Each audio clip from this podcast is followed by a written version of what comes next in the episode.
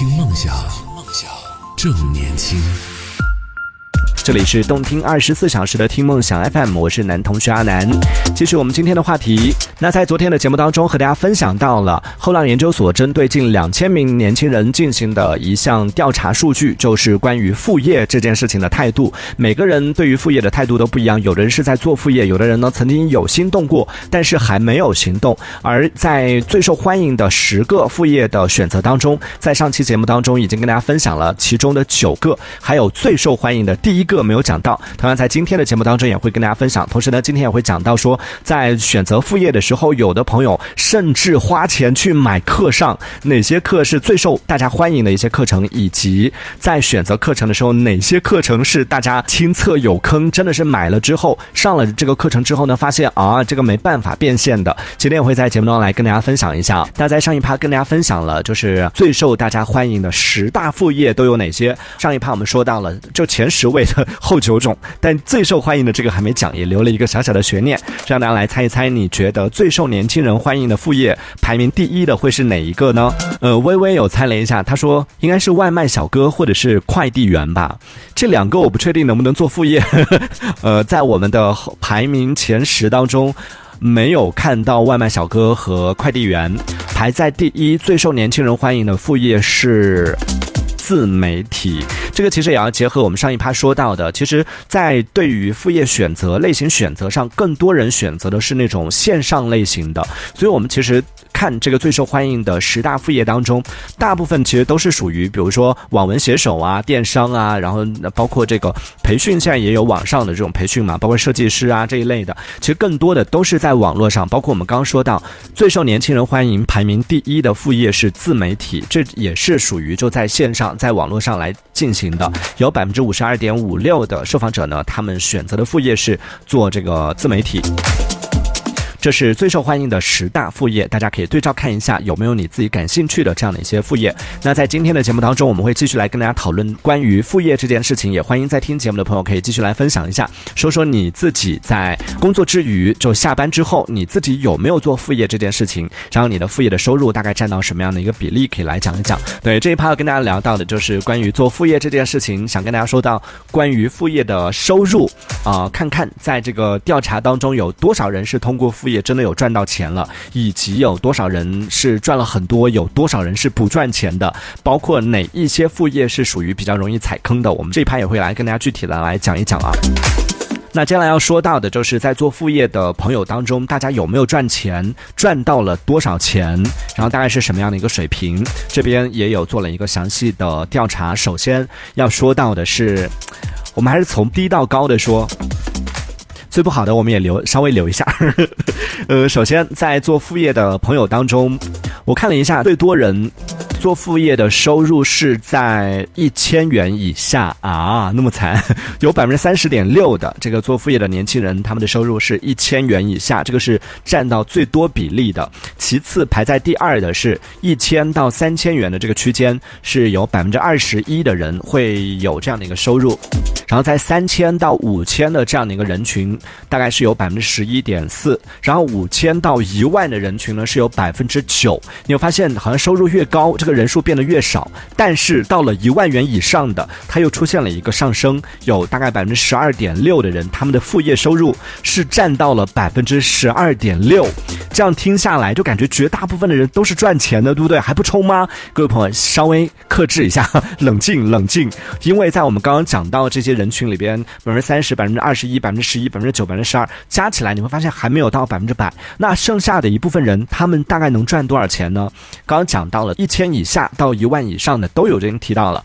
还有另外一部分人是百分之十五点四的人，他们是不赚钱的，也是属于用爱发电的。所以真的百分之十五点四其实不少哎。然后再加上刚刚讲到的，就是我们就按三千来算好了，三千以下的这样的一个人群是有占到百分之六十七。这样来看的话，其实绝大部分的人群，大多数的人其实赚的钱不是特别多，或者说有很大一部分人其实是不赚钱的。这样的话，你还愿意做副业吗？其实做副业这件事情也不是说是你啊做了就一定能赚钱，因为在这个里边它也存在一定的不确定性嘛。也有的朋友可能花了时间、花了精力去做了，然后最后就是出来打水一场空。也有这种情况，甚至还要投入一些钱去买课啊什么的。待会儿我们也可以讲一讲，说哪些副业是最容易买课的。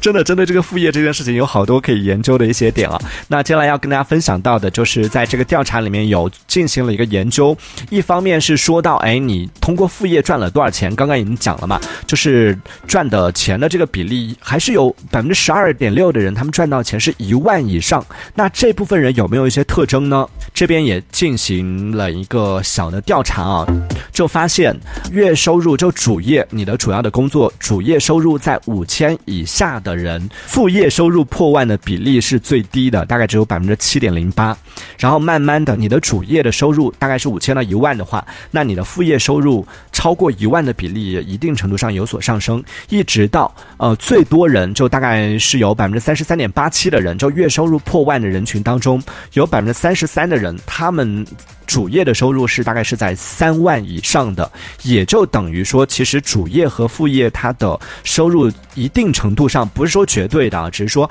大概率上是成正比的。想要你的副业过万，或者说想要你的副业的收入比较高的话，嗯，通常情况下主业的收入都不会太低。当然也有少数情况下可能会主呃可能自己的主业是比如说也有嘛百分之七点零八的人他的主业是在五千以下，但他的副业月收入可以到一万以上也有，只是说相对来说这种情况比较少，大多数情况还是属于那种主业收入比较高的，他的副业收入呢相应的也会比较高。今天聊到的是关于副业这件事情，各位朋友来讲一讲，说在工作之余你有没有做一些自己的副业，有没有开启自己的第二职业甚至第三职业，有吗？有同时在做三份不同的工作的人吗？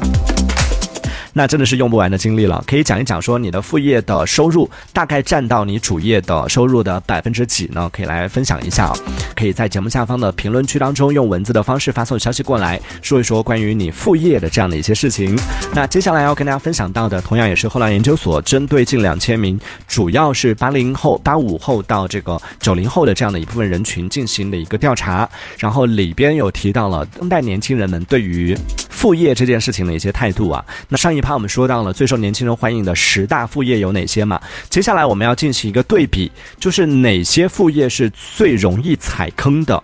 同时呢，呃，也要对照一下，看看有一些，其中有一部分的副业呢，它是属于最容易踩坑，但同时也是在上一趴我们分享的最受欢迎的副业当中也是存在的。呃，我们同样也是倒着来说啊，最容易踩坑，为什么叫做最容易踩坑？指的是说失败率最高的这样的一些副业，去做过这些事情，然后最后失败了。排在第十位的是设计师和插画师，是失败率比较高的这样的一个副业。排在第九位的是摆摊儿，线下。去开小店或者是摆摊儿，这个是相对来说失败率比较高的。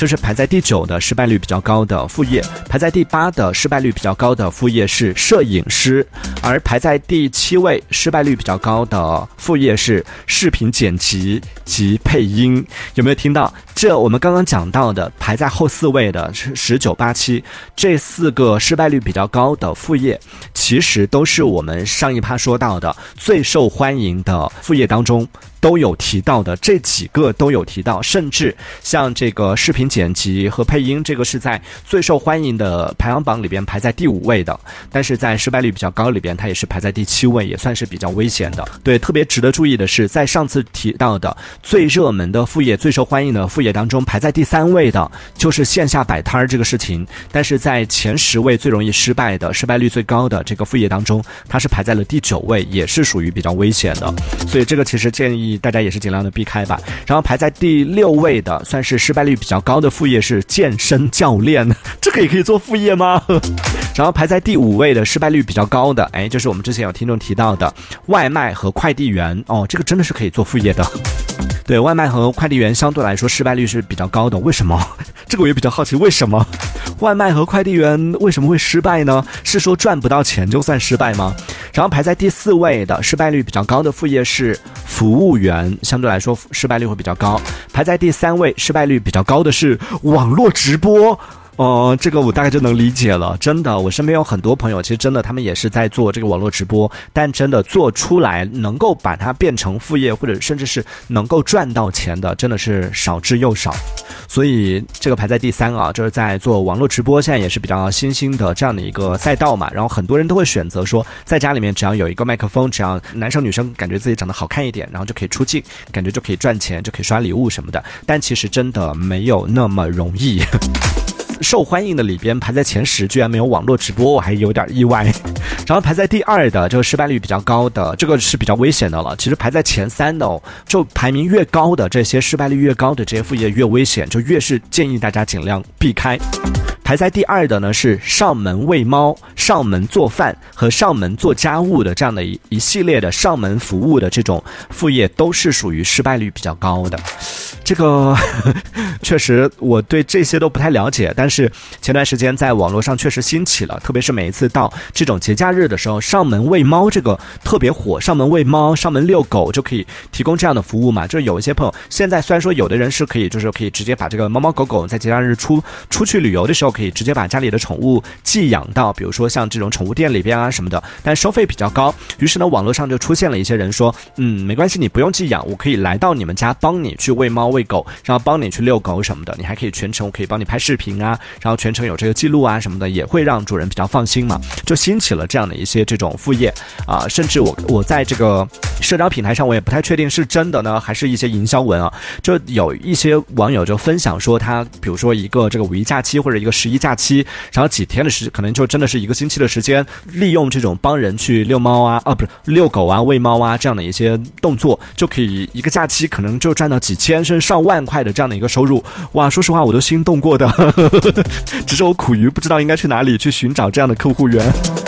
就觉得哇，那这真的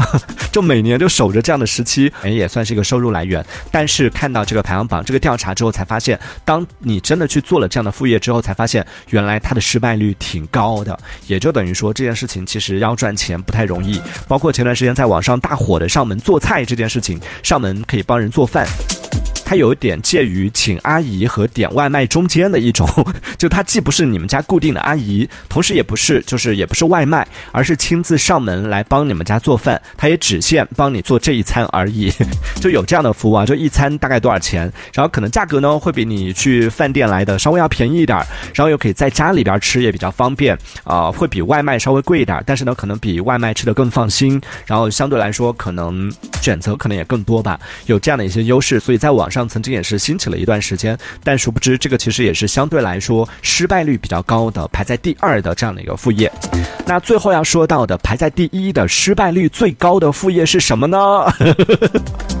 按照惯例，我们又又该留一个悬念了，又该又该卖一个关子了。下一趴我们再来跟大家分享到，说这个失败率最最高的副业是什么？呃，给大家一点小提示吧，失败率最高的副业，同样也是在我们上一趴提到的。最热门的就最受欢迎的这个副业当中，排名前十的副业里边提到的其中一种职业，所以这真的是一个大坑啊！又是受欢迎，就很多人会选择。受欢迎就说明选择的人会比较多，但同时呢，在失败率当中排名它排第一，也是说明这件事情它的成功率是最低的。